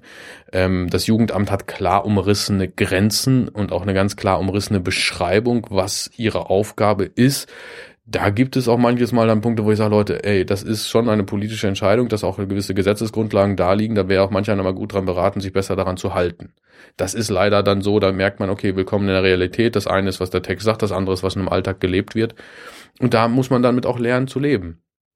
Ich hatte einen sehr hilfreichen Tipp bekommen, der mir sehr geholfen hat, den ich denke, der, der auch gut ist. Auf der einen Seite nicht mit sich alles machen zu lassen, das äh, muss man auch lernen, dass man da auch Kante zeigt und auch, ähm, auch lernt, manchmal in einem recht rauen Geschäft auch mal ähm, klare Linie auch zu fahren und auch manche Sachen an sich abprallen zu lassen. Das ist ein Lernprozess, den kann man nicht am grünen Tisch lernen, da muss man einfach unterwegs sein. Das ist meine Erfahrung dahingehend, dass äh, auf der anderen Seite dann aber halt auch die Herausforderung besteht, dass wir nicht die gleiche Ellbogenmentalität an den Tag legen als äh, Christen und gerade auch wenn wir aus dem Gemeindekontext äh, in einer Leitungsfunktion auch kommen äh, und noch eine noch eine andere Vorbildfunktion haben, dass wir nicht die gleiche Ellbogenmentalität an den Tag legen, die sonst üblicherweise im politischen Kontext gelebt wird. Das denke ich, ähm, äh, sollten wir uns auch vor Augen führen. Meine Erfahrung ist, dass ähm, dass man aber auch einfach wissen muss, was erwarte ich von einem Treffen. Politiker haben ganz engen Zeitplan, haben ganz klare Ausrichtung, die kommen nicht groß hin, um einfach mich als Jürgen Schulz kennenzulernen als Mensch. Die kommen hin, weil sie sehen, ich bin ein Funktionsträger in irgendeiner Form und sie sind auch auf Wahlkampf und Stimmenfang und suchen einfach, versuchen einfach insgesamt das Ganze irgendwie auf dem Weg zu behalten, auf dem Kurs zu behalten. Ähm, deswegen kann ich nicht einfach erwarten, jetzt kommt er und will mit mir mal fröhlich einen Kaffee trinken. Das ist nicht der Fall. Ich, ich muss, wenn ich in ein Gespräch gehe mit Politikern, muss ich wissen, worum geht's. Ich habe unseren Bundestagsabgeordneten ähm, von, der, von der Stadt Paderborn, den Carsten Lindemann, ein jüngerer Mann, ein fähiger Mann. Ich hatte ihn einfach mal angeschrieben, als es um die ganze, ich meine, es ging um diese ganze Sterbehilfsgesetze, die da vor, äh, vor, durch, vor, ja, durchgehen sollten. Ob er selbst geantwortet hat, weiß ich nicht, aber ob es einer aus seinem Team war, es wurde auf jeden Fall, äh, er, es stand einfach nur Carsten Lindemann drunter. Es kam eine kurz, zum kurzen Austausch, wenn er mal in Paderborn ist, kann man sich vielleicht auch mal treffen, um über dieses Thema zu diskutieren. Kam nicht dazu. Ich hatte die, hätte die Initiative ergreifen müssen. Aber ich glaube, dass so etwas möglich ist. Dass man sich, gerade auch wenn man sich mit solchen gesellschaftspolitischen Themen auseinandersetzt, dass auch Menschen offen sind. Carsten Lindemann ist eher bekannt auch äh, ähm, für den Wirtschaftsbereich. Da ist er eine absolute, äh, ein absoluter Zukunftsmann, auch für innerhalb der CDU. Aber was jetzt lebensrechtlich ethische Fragen betrifft, da ist er mir zumindest noch nicht so ins Auge gefallen, dass er da total super aufgestellt ist. Und da denke ich, können wir dann auch anknüpfen und sagen, ey, was ist, äh, dass man einfach Impulse setzt und die auch gehört werden. Das denke ich ist auf jeden Fall der Fall, äh, dass das ähm, nicht einfach überhört wird. Das ist meine Erfahrung. Ähm, ja, also mit Raum, mit Raum, Wetter umgehen lernen, ähm, klare Linie auch zu wissen, was möchte ich selber hier und dann auch einfach sagen, ich bin, ich bin Teil dieser Stadt. Ich sehe mich nicht als das Bessere, als derjenige, der als etwas Besseres oder als der, der alle Antworten hat, sondern ich bin Teil und möchte meinen Beitrag dazu leisten, also auch diese gesunde Demut behalten und sagen, ich, ich bin hier aktiv aus Liebe zu den Menschen und zu der Stadt und das das ist revolutionär dann auch. Denn viele sind einfach nur aktiv, weil sie bezahlt werden, weil das ihr Job ist. Aber tatsächlich auch aktiv zu sein, auch aus einer Liebe zu den Menschen heraus. Das ist dann schon etwas, da, da ziehen die dann schon ihren Hut vor. Und ich, das ist das, das, wie ich an Politik herangehe. Ich möchte, das ist für mich schon auch ein Gebot der Liebe und nicht nur einfach ein Gebot des, es muss halt auch als Christ sein. Ich denke auch, dass es ein wichtiger Schlüssel ist, eben diese Netzwerkarbeit ist auch etwas, was ich mir wirklich vornehme, dass ich mir so eine Kontaktliste auch aufbauen möchte von Leuten, die ich gleich zu Beginn auch kennenlernen möchte, die, die irgendwo Einfluss haben in der Region, weil Ich denke, viele Politiker sind es gewohnt, entweder überhaupt nichts von ihren Leuten zu hören oder wenn, dann von Leuten, die sie überhaupt nicht kennen, irgendwelche Mails zu bekommen, wo sie entweder irgendwelche, in der Regel auch Leute, die negativ reagieren, Ablehnung und, und was auch immer. Und vielleicht ist es auch wirklich positiv überraschend für Sie, wenn Leute sich wirklich für Sie interessieren, wenn Sie diesen direkten persönlichen Kontakt suchen. Ich denke, das ist ein ganz kleiner Prozentsatz von Leuten, die das wirklich tun. Und jeder, der das tut, fällt auf. Also das ist mein Empfinden. Und das ist etwas, das ich dann für die Zukunft auch mir wirklich vornehmen möchte, auch in diesem Bereich, was mir nicht immer einfach fällt. Ich bin nicht so der Netzwerker, das weißt du, Jürgen. Aber ich möchte das lernen, weil ich weiß, wie wichtig das ist, auch im Umgang mit Presse und Medien. Das ist ein anderes Thema für später. Aber eben, wenn man auf einer persönlichen Ebene sich schon kennengelernt hat, dann kann man auch anders miteinander reden und dann wird man auch anders gehört. Und da möchte ich einfach auch zu ermutigen, wirklich sie zu fragen, auch nicht nur von der Partei, die an der Macht ist zum Beispiel, sondern auch von den anderen Parteien generell mit den Verantwortlichen jeglicher Partei vor Ort irgendwo auch einen Draht aufzubauen, zumindest mal sich kennengelernt zu haben oder irgendwie zu wissen voneinander, dass man da ist und dass man dann auch einen anderen Zugang hat, wenn es zum Beispiel zu solchen heiklen Themen kommen könnte, lokal oder bundesweit und dass man, ne, dass man da auch einen anderen Zugang zu hat. Also ich denke gerade, dass ähm, das Einfache, das Kleine, macht den Unterschied. Also mhm. wenn wir äh, äh, bei den Politikern, ähm, wir haben das letztes Jahr erlebt im Gespräch mit dem Landrat und dem Bürgermeister, da saßen wir mit ein paar Gemeindevertretern zusammen und sprachen auch davon, dass es doch sinnvoll wäre, auch, äh, dass wir auch regelmäßig für die, wie es einfach in der Bibel heißt, so die Obrigkeit, also alles, was mit Regierung zu tun hat, dass wir dafür auch im Gebet äh, regelmäßig auch dafür beten und dass sie gerne uns auch äh, Gebetsanliegen nennen können, dass wir uns aber auch bei ihnen gerne melden können, so dass sie uns auch Gebetsanliegen nennen können und wir werden für sie beten. Und das ist, da merkt man schon manches Mal, ob jemand politisch korrekt antwortet und ein freundliches Ja ist aber nett äh, aus Anstandshalber einem sagt, oder ob das tatsächlich auch mal menschlich jemanden berührt. Und ich denke, dass das bei vielen Politikern, sie stehen mitten in diesem Spannungsfeld und es berührt sie, zu wissen, da sind Leute, die die nehmen das wirklich ernst und beten dafür. Und das ist eine Kleinigkeit. Also heutzutage mit dem mit der E-Mail-Vernetzung und so weiter, wenn man wenn man eine gewisse Verbindung auch zum äh, Bürgermeisterbüro hat, eine E-Mail rauszuhauen, zu sagen, wir haben demnächst wieder als Kirchengemeinde ein, eine, eine intensivere Gebetszeit und wollen auch ganz konkret auch für oder wollen demnächst ganz konkret auch für den Stadt und den Bürgermeister beten. Gibt es aktuelle Anliegen, für, die euch sehr beschäftigen, für die wir beten können, ähm, welches auch immer sein mögen. Und das macht einen Unterschied. Das sind Kleinigkeiten. Klar, und Netzwerken gehört in dem Sinne dazu. Man kann es übertreiben. Man kann so stark vernetzt sein, dass es, dass man überhaupt gar keine ähm, klare Position, äh, Positionierung mehr hat. Ähm, oder man kann, äh, ja, oder man ist halt äh, noch gesund unterwegs. Ne? Das ist so, ähm, das ist so ein gewisses Spannungsfeld. Man ist, kann so stark vernetzt sein, dass es völlig chaotisch wird und man die eigentliche Aufgabe aus den Augen verliert. Von daher äh, muss man da halt auch aufpassen. Aber alles in allem sind die Netzwerke absolut hilfreich. Würdest du dich wählen lassen? Ja. Du würdest dich, würdest du, wenn du jetzt nicht Pastor wärst oder sowas oder vielleicht sogar als Pastor, aber du würdest, äh, du könntest dir vorstellen, aktiv wirklich in der Politik mitzumischen. Ich würde, also ich könnte nicht in meiner, in, ich würde meine, meine amtlichen Funktionen, ähm, wenn sie ganz konkret, so wie jetzt in meiner Gemeindegründungsarbeit verbunden sind, ich glaube, ich würde die niederlegen, mhm. weil ich da einen zu starken Interessenkonflikt sehe. Mhm. Ähm, ich müsste Entscheidungen, wenn ich jetzt einfach gehen wir mal die nächste Ebene wäre jetzt zum Beispiel Stadtrat oder so. Ich würde ich würde mich nicht als äh, in, in, in den Stadtrat setzen und bei innenstadtpolitischen Entscheidungen absolut mitvoten und dann auf einmal, ja, äh, man hat einfach sich selber quasi versucht, so politisch zurecht zu äh, seine eigenen Wünsche umzusetzen. Was ich weiß von anderen Leuten ist zum Beispiel, dass sie gefragt worden sind als außerordentliche Stadtratsmitglieder. In dem Sinne mehr in einer beratenden Funktion. Das finde ich zum Beispiel, das ist jetzt in dem Sinne, du bist nicht gewählt worden, sondern mhm. bist, bist mit hinzugeholt worden Zweck deines Amtes, deiner Funktion, finde ich super. Das weiß ich von, von, von mindestens einem Pastor, der das macht. Der ist regelmäßig bei den Stadtratssitzungen mit dabei und ist da total eingebunden als Freikirchler, äh, hat als Freikirchler einen deut deutlich besseren Stand als die evangelische Kirche am Ort, weil er einfach diese Nähe gelebt hat. Aber er wurde halt nicht gewählt. Er ist damit nicht von dem Votum der Menschen, der, der, der Bürger abhängig. Ich würde mich in der Form, wenn ich, ich habe ein politisches, politisches Interesse und könnte mir auch grundsätzlich ein Engagement in der Politik vorstellen.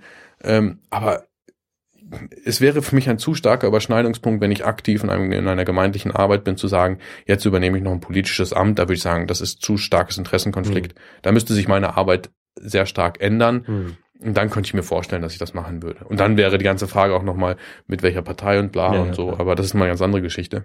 Hm. Äh, nur, ich könnte mir das persönlich schon vorstellen, aber ich würde diese Grenze ziehen. Hm, hm. Okay. Und du? Ich habe früher drüber nachgedacht, ob ich mir das vorstellen könnte.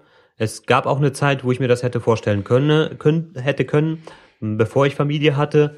Jetzt würde ich sagen, es muss auf die ganz konkrete Situation ankommen. Und wahrscheinlich auch eher wirklich auf äh, kommunaler Ebene als irgendwo auf einer höheren Ebene. Dafür bin ich auch schon zu alt dafür. Da, da muss man schon sehr früh anfangen mit Netzwerken.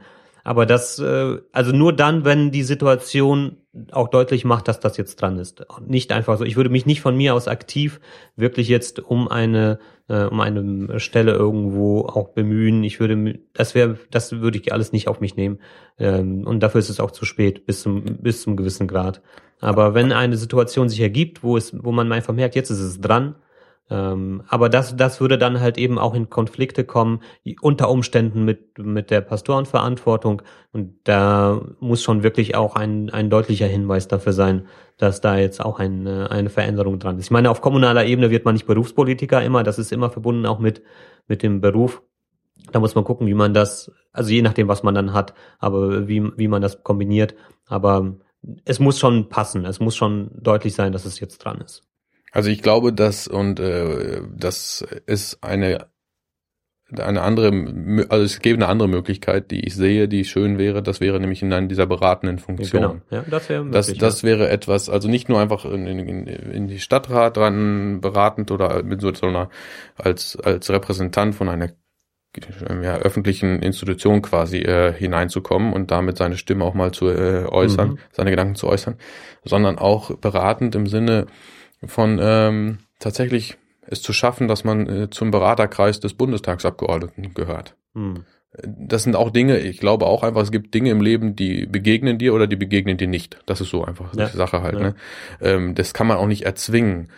Ähm, aber man kann auch man muss jetzt aber auch nicht sich so abschotten, dass es nie, nie passieren könnte, mhm. sogar halt. Ne? Ich denke, dass das, also ich fände das spannend. Äh, ich habe das letztens mitgekriegt von einem Freund, der sehr leiterschaftsmäßig top unterwegs ist, ähm, der ein Treffen in Berlin hatte mit Leuten aus ganz unterschiedlichen Hintergründen. Ähm, die haben sich in der Nähe des Brandenburger Tors, haben, haben sie dort Räumlichkeiten von einer, von einer Nichtregierungsorganisation äh, zur Verfügung gestellt bekommen für so ein Netzwerktreffen.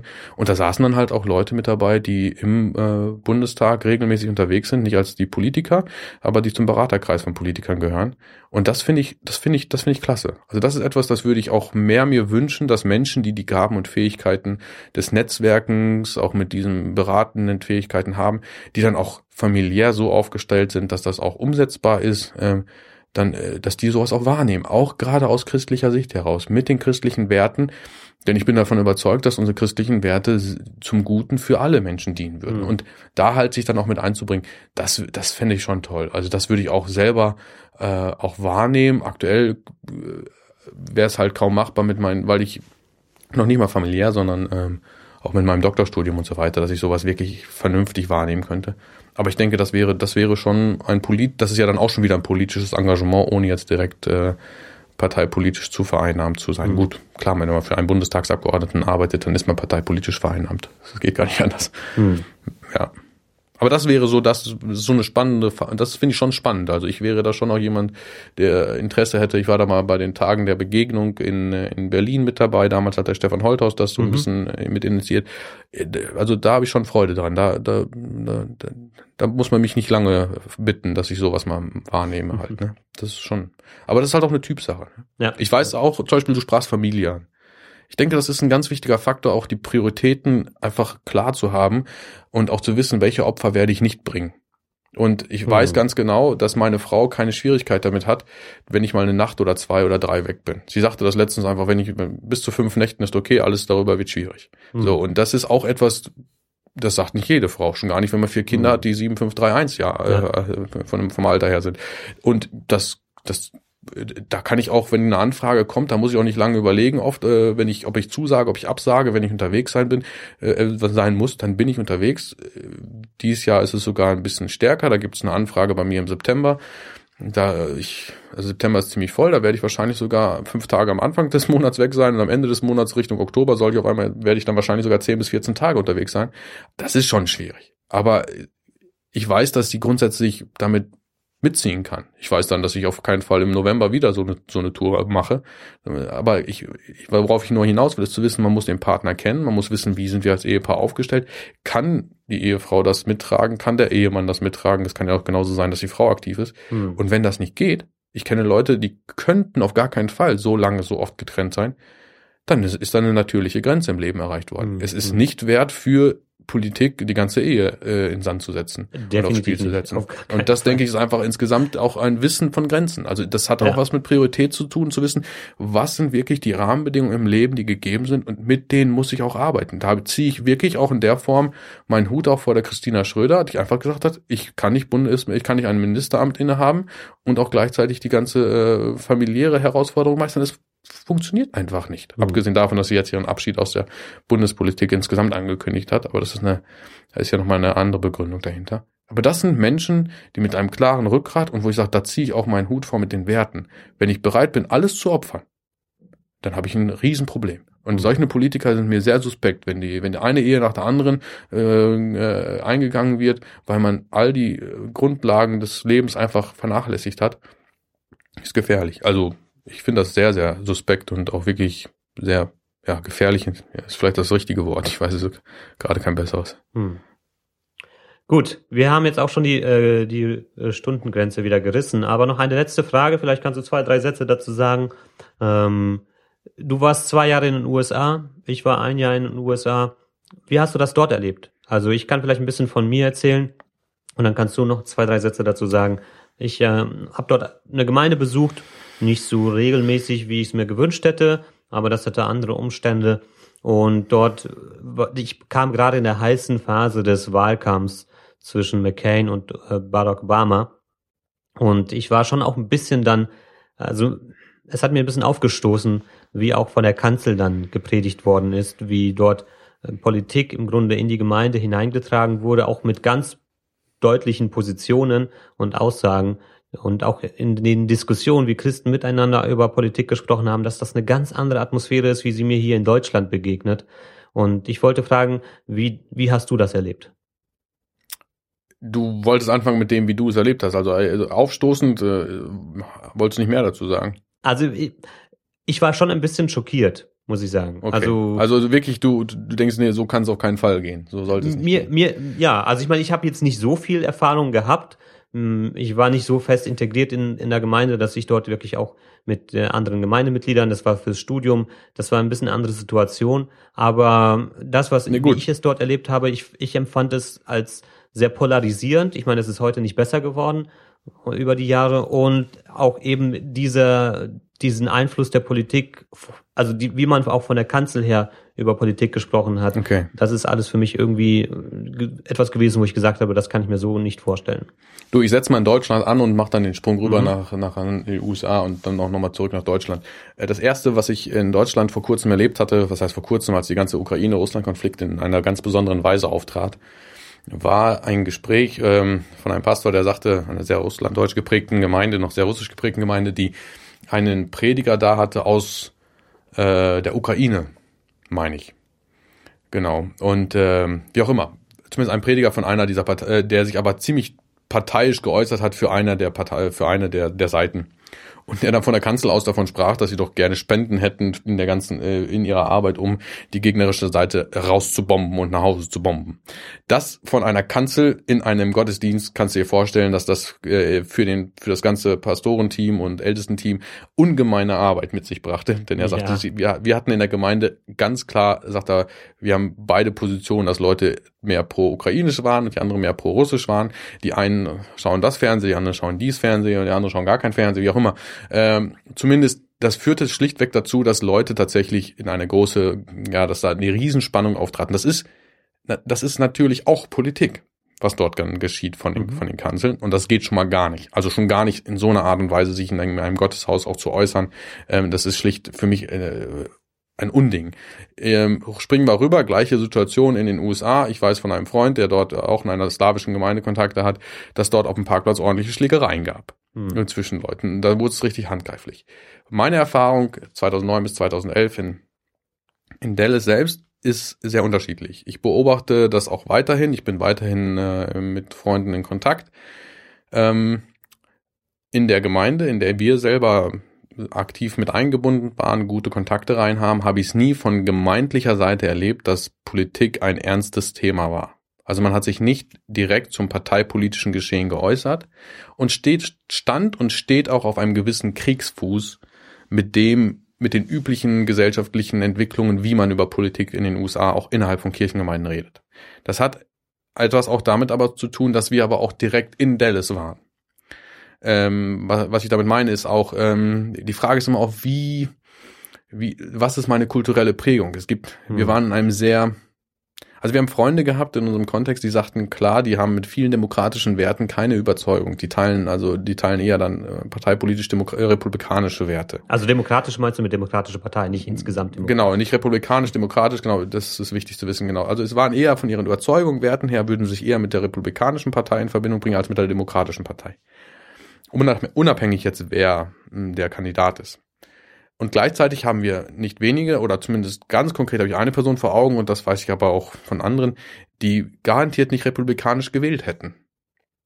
Und da merkte man aber auch, das hat auch sehr viel dann auch damit zu tun, in welch einem Kontext ist man aufgewachsen, in welch einem Bildungskontext ist man aufgewachsen, bin ich wirklich im texanischen Hinterland aufgewachsen, in einem ländlichen Gegend, wo sowieso und der Werbespruch auch für allen touristischen Attraktionen in, in Dallas war immer, we don't dial 911 und es war ein Revolver abgebildet. Das ist die Mentalität. Das ist George Bush Mentalität pur. Äh, wir kommen, wir klären das, wir kriegen das hin, wir brauchen dafür niemanden groß. Und ich merkte aber auch, dass wir uns in einem Umfeld bewegt haben, das sehr international war, das sehr postmodern war. Und da merkte ich dann aber auch, dass die Leute andere Werte, andere Überzeugungen vertreten haben, auch in dem Gemeindekontext, in dem wir uns bewegt haben. Jetzt erleben wir ja gerade, Donald Trump. Hm. Das ist für mich natürlich auch ein Offenbarungseid, dass überhaupt so viele Leute Donald Trump wählen. Und da gilt es auch, dass äh, die Haltung, gar nicht wählen zu gehen, schlicht auch keine gesunde Haltung ist. Wenn man dann aber auch sieht, gerade wie dann aus dem aus den Southern Baptist Convention, aus der südlichen Baptistenprägung, Leute sich parteipolitisch äußern und wie man sich dort positioniert, dann finde ich das erschreckend. Und das ist etwas, ähm, da, da, da fällt es mir auch total schwer und ich weiß das aber auch von, von Bekannten und Freunden, genauso aus dem Dallas-Kontext, die auch, auch aus der Gemeinde, in der wir zusammen waren, die die damit genauso auf Kriegsfuß stehen, die genauso auch deutlich machen, dass sie das, was dort gesagt wird äh, von Donald Trump, absolut nicht unterstützen. Und gleichzeitig weiß ich aber auch, dass in, den, in der Gemeinde, auch in Dallas, in der wir waren, genauso auch Unterstützer von Donald Trump sind. Aber es ist nicht die Gemeinde. Und das finde ich eine ganz wichtige Entwicklung, die mhm. ich sehr positiv finde. Wenn ich mir anschaue, dass auch, gut, äh, das ist ja auch überhaupt kein Geheimnis, das wird in der deutschen Presse mittlerweile auch schon hier und da aufgegriffen, dass der Robert Jeffries, First Baptist äh, Dallas Pastor, ähm, sich klar in, in, auch für Donald Trump positioniert und sich dort ähm, ja eine klare klare, positive, klare Meinung auch ausgibt, ähm, ist immer noch ein bisschen, wie er es macht, damit er ja nicht seine, seine, seine Spendenmöglichkeit äh, verliert. Er gibt paar äh, Dinge, die er berücksichtigen muss, sonst ist er sein, ganz schnell seine, seinen Non-Profit-Status los und so. Deswegen, äh, wie er die Dinge formuliert, das ist auch politisch sehr geschickt und er ist auch ein profilierter Redner ähm, und kann das auch in einer recht guten Art und Weise. Aber ich finde es absolut erschreckend, wenn man sich als Pastor einladen lässt, um nach Utah zu fliegen aus Texas, um dort, ich glaube Utah war der äh, war es gewesen, wo er dann äh, der Ankündiger war für den Auftritt von Donald Trump.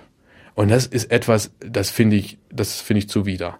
Ähm, das habe ich, wie gesagt, er war nicht äh, mein Pastor. Ähm, ich weiß auch, dass Leute da, ähm, dass Gemeinden sich zum Teil noch anders umgehen. Ähm, Robert Jeffers ist da ein Extrembeispiel, ähm, was ich, da bin ich sehr irritiert von und da wünschte ich mir auch manches Mal eine klarere Kante auch auf deutscher Seite. Demnächst wird er ja in Deutschland sein. Äh, und das finde ich schon ein bisschen dann sehr fragwürdig. Aber das ist ein anderes Thema nochmal, die Einladung dann nach Deutschland. Das ist halt so. Nur der äh, was ich grundsätzlich schon auch, wo ich denke, dass es noch okay ist, was eine Gemeinde gemacht hat, die haben, glaube ich, alle, die haben vier oder fünf Kandidaten eingeladen nach, mhm, nach in ihre in ihre Gemeinde und haben eine Podiumsdiskussion äh, oder so eine so eine so eine Darstellung gemacht. würde ich mir schon zum Teil hier und da schwer tun, einfach wieder, wenn man den amerikanischen Wahlkampf kennt, wie es läuft. Ich würde mich nicht so parteipolitisch vereinnahmen lassen wollen. Ähm, aber wenn man diesen Schritt noch geht, da denke ich, komm, das ist noch okay. So, aber was ich erlebt habe, ist, ähm, äh, bin ich froh drum, dass ich es nicht von der Kanzel direkt erlebt habe, dass direkt parteipolitisch gepredigt wurde und äh, in, in das alltagspolitische Geschehen in dem Sinne eingegriffen wurde. Ähm, ich könnte in so einer Gemeinde kein wirkliches Zuhause haben. Äh, und ähm, das andere ist irritierend. Man muss zustimmen, manches hat, es ist eine andere Kultur, es ist eine andere Mentalität, es wird anders gelebt, das müssen wir in dem Sinne im Hinterkopf behalten, um auch fair mit dem, mit der unterschiedlichen Bewertung vorzugehen und auch die, dass die Bewertung auch fair einfach stattfindet. Das kann ich nicht einfach, ich kann nicht mein ganzes deutsches Verständnis, auch gesellschaftspolitisches Verständnis nehmen und gemeindepolitisches Verständnis nehmen und den Amerikanern überstülpen. Da bin ich schon auch, hm. das, dessen, das sehe ich schon. Aber äh, gleichzeitig würde ich auch sagen, es gibt gewisse Dinge, die sind einfach schlicht ein No-Go. Und das sehen auch andere Leute, so wie ein Russell Moore, der von ja. den, äh, bei den südlichen Baptisten äh, in deren ethischen und, mhm. und Religionsfreiheitskommission der führende Kopf geworden ist. Da gibt es einige Dinge, da gibt es zum Glück noch einige Stimmen der Vernunft mitten in diesem ganzen Chaos. Und ich wünschte mir, dass diese Stimmen der Vernunft deutlich mehr gehört würden, ähm, auch von Gemeinde, äh, auch von, auch von Pastor, Pastorenseiten.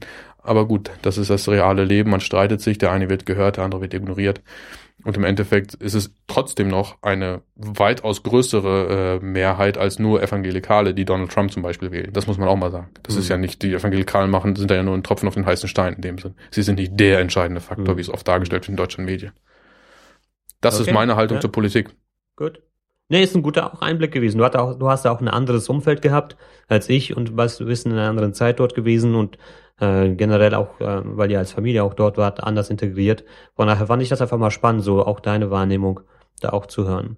So, Jürgen, wir sind am Schluss des Podcasts angekommen. Vielen Dank für deine Zeit, dass du dir die Zeit wieder genommen hast. Ach Karl, das musst du genauso dir die Zeit nehmen. Von daher, es macht Spaß immer wieder. Wir sind gemeinsam mit Duolog unterwegs. Von daher ist das genau. äh, immer wieder spannend, auch Rückmeldungen zu hören. Ähm, auch in diesem Fall. Ähm, falls jemand da auch was äh, an Gedanken hat, äh, darf sich gerne melden. Äh, wir kommen gerne ins Gespräch, auch darüber hinaus. Hm, lasst es uns wissen. Genau, meldet euch bei uns, wie gesagt, über duologfm bei Twitter oder über Facebook da, und auf duolog.de auf unserer Homepage. Schaut auch bei iTunes vorbei. Wenn ihr uns unterstützen wollt, dann lasst eure ähm, Kommentare dort zurück, gute Bewertungen, das hilft uns. Oder wenn ihr uns einfach abonniert, das ist äh, ein Mittel, um den Podcast ein bisschen zu unterstützen. Und ich bin gespannt auf unser nächstes Thema. Wir wissen noch nicht, wann es sein wird. Wir machen keine Terminvorsagen, äh, Vorhersagen und auch keine Themenvorhersagen. Das ist alles noch ein bisschen unübersichtlich. Aber ich freue mich schon aufs nächste Mal, Jürgen. Ich wünsche dir alles Gute und bis zum nächsten Mal. Bis dann. Mach's gut, Karl. Ciao. Ciao.